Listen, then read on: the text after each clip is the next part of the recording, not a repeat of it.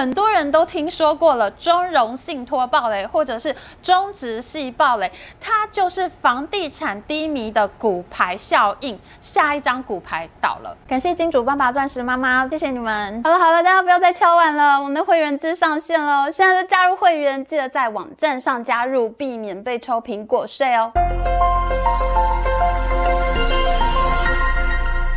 大家好，我是 Amy。现在最掩耳盗铃的机构是哪一个机构呢？那当然是中国国家统计局啦。因为七月份的中国经济数据真的烂到不敢相信，四五六月连续三个月，中国青年失业率不断创新高，从百分之二十点四飙高到百分之二十点八，再飙高到百分之二十一点三。可能是七月份出来的数据太吓人了，中国统计局就说呢，他们要暂停公布青年失业率，理由是十六到二十四岁的年轻人有九千六百万人，里面有六千五百万人都在学校读书，还没有毕业的学生找不到工作，没有什么好统计的，所以呢，他们就不公布了。哇，我觉得这个统计局好像快要被逼疯耶，整个都是歪理。本来各国的青年失业率就是比较高的啊，因为各国都遇到了相同的统计方法问题啊。就有一些学生他不知道应该算是待业人口还是就学人口，而且呢，毕业生找工作也的确是比较困难，所以青年失业率在各国来说本来就是比较高的一个数字。可是问题是，只要你统计的方法不变，你从百分之二十点四飙高到百分之二十一点三。六月份一次上涨了百分之零点五，这就代表你的青年失业问题真的很严重啊！就中国统计局的方法，竟然是盖牌，暂时不再公布了，哇，真的很离奇耶！最好笑的事情是，现在可能因为毕业生都找不到工作了，所以呢，很多大学院校都宣布要把学制延长，包括东南大学、哈尔滨工业大学、山东大学、北京理工大学、南京师范大学，这些都是好学校哦。东南大学就是我们台湾中央大学以前在大陆的一部分，那哈工大呢，哈尔滨工业大学就是孙运璇的母校，山东大学、山大更是一线名校，他们都。延长了博士、硕士的修业年限，三年的变成四年，两年的变成了三年，这样呢，学生就可以在学校里面待得更久。恭喜大家，这样就不会失业了。七月份中国政府公布的经济数据到底有多差呢？今天我们的影片先讲大家最关心的房地产数据，差到一公布完，外资吓得卖股票逃离中国，哎。目前已经公布的数据里面呢，最可怕的是这张图，我认为是否地魔一样的数据，决定了大部分的事情，那就是人民币新增贷款创下了二零零九年十二月以来的新低。天老爷啊，二零零九年是金融海啸以后，哎，现在中国民众都不贷款、不买房子、不做生意了。本来七月份呢，也就是传统的这个贷款低谷，但这一次呢，分析师认为七月份会有七千八百亿的贷款量，已经是低估了，因为上。上个月六月份的贷款量有三兆人民币啊，所以呢，分析师给七千八百亿的预期已经很低了。没有想到出来的数字竟然只有三千五百亿，创下十四年来的新低。我们去年五月就做过一集中国银行体系里面的小蜜蜂罢工的影片，因为银行的获利就是靠大家来贷款，然后呢，平常大家会像小蜜蜂一样辛勤采花蜜啊，去工作去赚钱啊，然后带利息回来还给银行，这就。都是银行的运作方式，但是现在中国的小蜜蜂全部都罢工了，都不贷款，不帮银行做工了。请问银行这样要怎么样经营下去呢？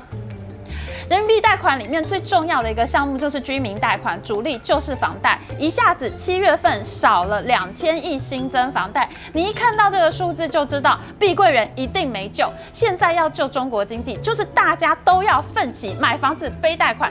小粉红不要再来吵架了啦！你真的爱国，你就去背房贷，祖国需要你。你在我们留言板吵架，帮不了你的祖国。你现在就冲出去买房子背房贷，你才是实实在在中国的爱国好。今年新增房贷不行，企业贷款也消风，所以呢，就整个人民币的贷款就创下了令人震惊的低谷。因此呢，整体社会融资也从分析师预期的一点一兆元人民币掉到五千亿元人民币。我真的觉得很恐怖耶，因为中国政府的财政有很不小的一块是要靠国有银行上缴股利，中国的金融业几乎就是把持在政府手上，可以说是官办事业了。结果呢，现在大家都不跟银行借钱，那这样今年政府财政肯定要扑街的呀。我现在就可以预测，今年的下半年绝对还有大企业或大明星被罚款天价数字，因为就是政府需要钱呐。上周我们已经讲过碧桂园暴雷的精彩解析影片了，可是呢，后续公布的数据奇差无比，比预期还要更差诶。中国房地产恐怕还没有到最坏的时候。我们先来看一下这张表，这是中国统计局公布的全国商品房销售面积和销售金额的增速表。去年因为疫情封城，房屋销售都很差，你不能出门看房子，当然就没有人买房子嘛。所以去年呢都是衰退两成以上。今年解封以后，景气整个跳起来，戏剧性复苏，一到四月一直在上涨。可是呢，因为四月份的经济又崩了，四月份以后的数据呢就掉了下来。好，这是我们眼睛看到的图表。可是最恐怖的事情是，人真的不能相信自己的眼睛。我们现在看到的这张表是增速表，上面写的是成长率。什么是成长率？什么是增速呢？就是今年的数字除以去年的数字，成长了多少，这就叫成长率。这也就是说，我们现在看到今年一月到七月现在公布的增速是比去年衰退了百分之六点五，是负的百分之六点五。这个数字是今年除以去年，还比去年衰退的意思。这就是说呢，去年的数字已经衰退了百分之二十几了，可是我们今年的数字还比去年的数字还要更差。我们用今年的数字除以去年的数字，还要更衰退百分之六点五。现在是比去年已经衰退了百分之二十几的数字，还要再衰退百分之六点五耶！你看接下来这张图也是一样的，全国房。房地产开发企业本年到位资金增速，它也是一样的情况。去年衰退了百分之二十五，今年还比去年的数字还要再衰退百分之十一点二，今年比去年还要更差。你解封了，还不如再封回去呢。所以，我们看这张表才是真的表。国防景气指数，它是以一百为基准，用各种指标来衡量以后给一个分数。今年的七月只剩下九十三分，去年的七月还在封城期间都有九十五分，这才是真实的情况。你不要相信自己的眼睛，有很多统计图表都是可以玩数字的，它让你的眼睛看到还不错的图表，但实际的情形是，中国的房地产市场是在急速下坠。的，你看这张全中国固定资产投资统计图也是一样，固定资产就是工厂设备和住宅这一些的投资，它就是一路下滑的。现在的情况就是比封城的时候还要更萧条。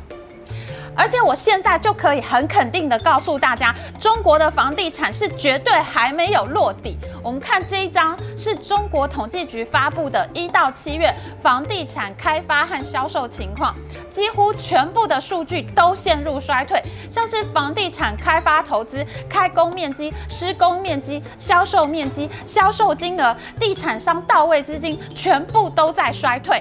少数有在成长的数据是哪些呢？你看，是房。房屋竣工面积和商品房待售面积，盖好的房子不断跑出来，来等大家快来买呀！供给量还在持续上升，现在是不景气耶，大家不买房子耶，可是盖好的房子却一直跑出来。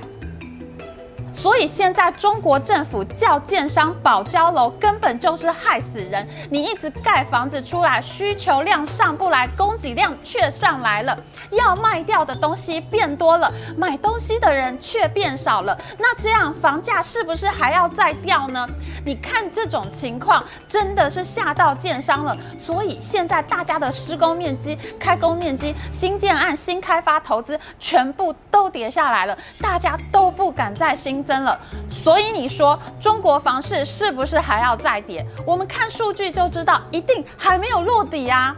可是房地产持续低迷的话，就很容易造成金融业、银行业的股牌式下滑。银行没有贷款带来的利息收入，银行就会出现亏损。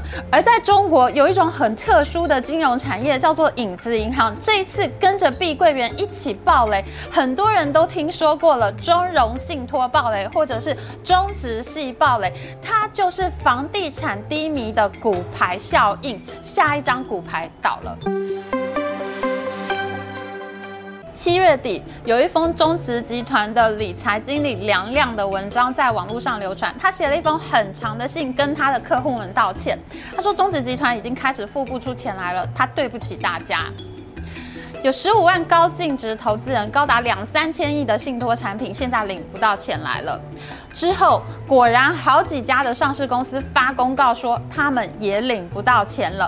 他们都买了中植集团的理财产品，说好要给的利息却没有进账。现在越来越多公司发公告，已经十几家 A 股上市公司都说他们没有领到钱，这怎么一回事呢？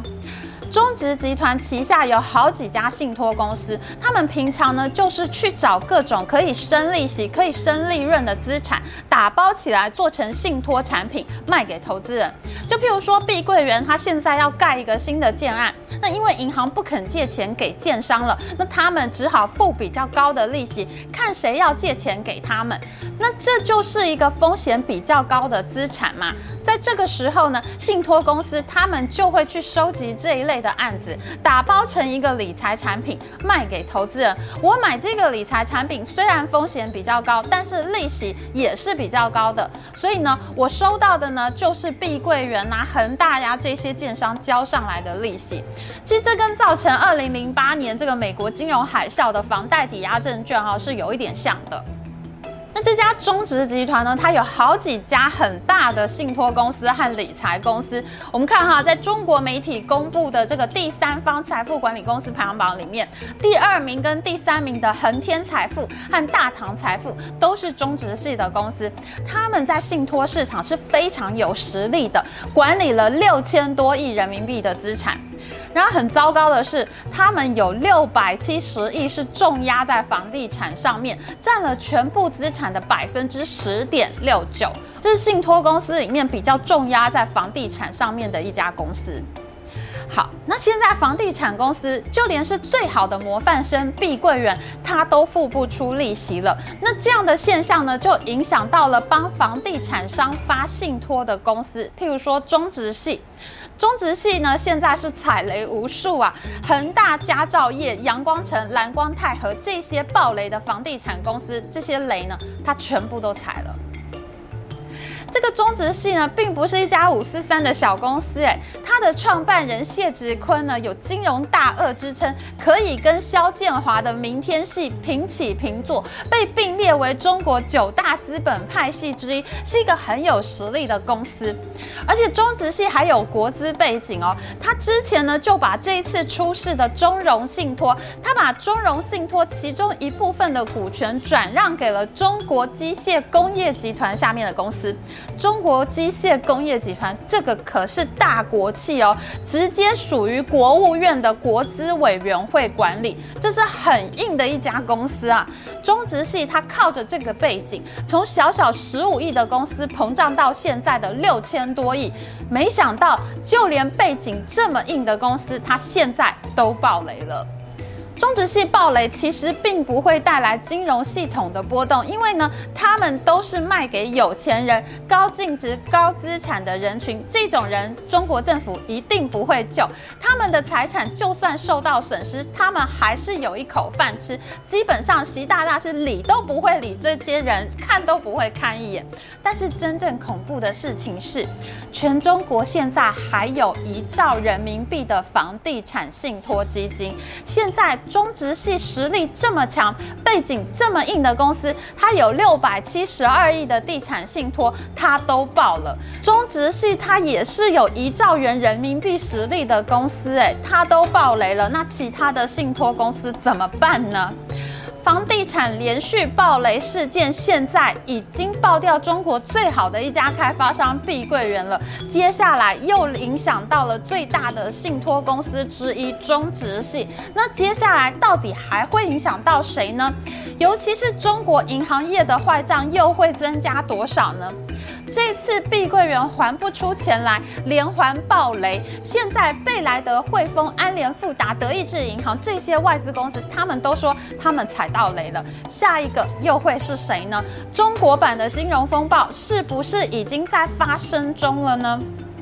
我住在中国十年时间，看过无数大雷，P2P 爆雷，江浙民间信贷爆雷，信用债爆雷，私募基金爆雷，恒大地产爆雷。每一次我都认为中国政府可以处理，因为当时的中国经济还是很活跃的，爆一个雷并不会很可怕。但是这一次中国的经济数据可以说是全面下滑，非常恐怖，没有几个好的地方。我们在本周的会员影片里面，我们讲了房地产以外的总经数据。大家如果想知道的话，可以加入会员，收看这个会员专属的影片，就会一次明白了解清楚了。那我觉得这一次呢，恐怕中国经济是真的不行了，我们很可能是已经身处在金融风暴的开端了。因为呢，现在中国的经济数据情况是非常的不好，而且已经连续不好很久了。那现在呢，就连最好的公司，这个最优秀、资产最庞大的几家公司呢，都出现了爆雷的现象。下一次我们会再讲另一个隐藏的大地雷，那就是中国非常特殊的城投债公司。大家可能都听说过什么是城投债，可是大家都不懂到底什么是城投债。那我们下一次的影片就会来讲。什么是复杂的城投债？大家听一次就会明白了。喜欢我们影片，请记得帮我们按赞哦。如果你加入会员的话，就可以看到更精彩的中国总经数据分析。